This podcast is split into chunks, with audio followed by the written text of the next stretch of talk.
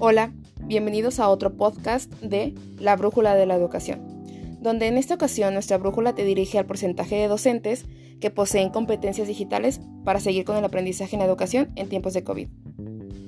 En el siguiente podcast trataremos el tema sobre qué competencias digitales poseen los docentes ante esta situación.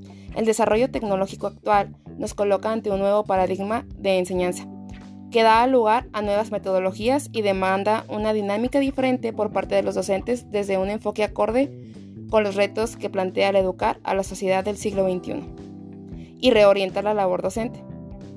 El siguiente tema estará presentado por mí, Paola Gabriela Ponce Sendejo, ya que posee una experiencia como alumna docente de una escuela normal del país. Hablemos de un factor importante, se debe tomar en cuenta que las nuevas competencias requieren docentes capacitados específicamente en la competencia digital en el nuevo contexto. Gil, que fue citado por Gómez y Alemán, señala que un sistema de formación basado en el uso de tecnologías educativas debe integrarse por tres componentes muy importantes. Se los mencionaré. El tecnológico, el organizativo y el pedagógico. Para lograr el fin de la educación virtual en tiempos de pandemia, debemos considerar la cantidad de maestros que poseen esas competencias tecnológicas, ya que existen muchos docentes los cuales son fieles a su forma de educar y la forma en cómo fueron educados. Y para bien o para mal, para ellos no existe otro camino de la educación. Sin embargo, el docente debe saber que la enseñanza virtual se ajusta a las necesidades y tiempos de estudiantes, permitiéndoles realizar su proceso educativo en cualquier momento y lugar.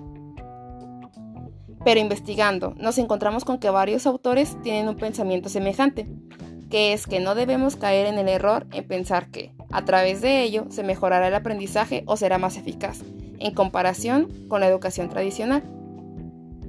Para concluir con otro interesante podcast de La Brújula de la Educación, como futura docente considero que debemos saber que las TIC facilitan el aprendizaje en los estudiantes cuando se utiliza como una herramienta metodológica en el proceso de enseñanza-aprendizaje. Si estuviese a cargo de una institución educativa, debo contar con una plataforma educativa, ya que es una herramienta que brinda la capacidad de interactuar con uno o varios usuarios y ahí puedo estar en contacto con mis alumnos y docentes de los cuales estoy a cargo, siempre y cuando se utilice con fines pedagógicos. Y por último, los docentes debemos estar debidamente capacitados para utilizar las plataformas educativas y de tal manera promover nuevas formas de enseñar y aprender en los alumnos, y así facilitar tomando como acompañante el uso de las TIC. Y recuerden que el peor virus es el miedo. Gracias por seguirnos en este tiempo. Te deseo una semana fantástica y recuerda que no es otro podcast aburrido de educación.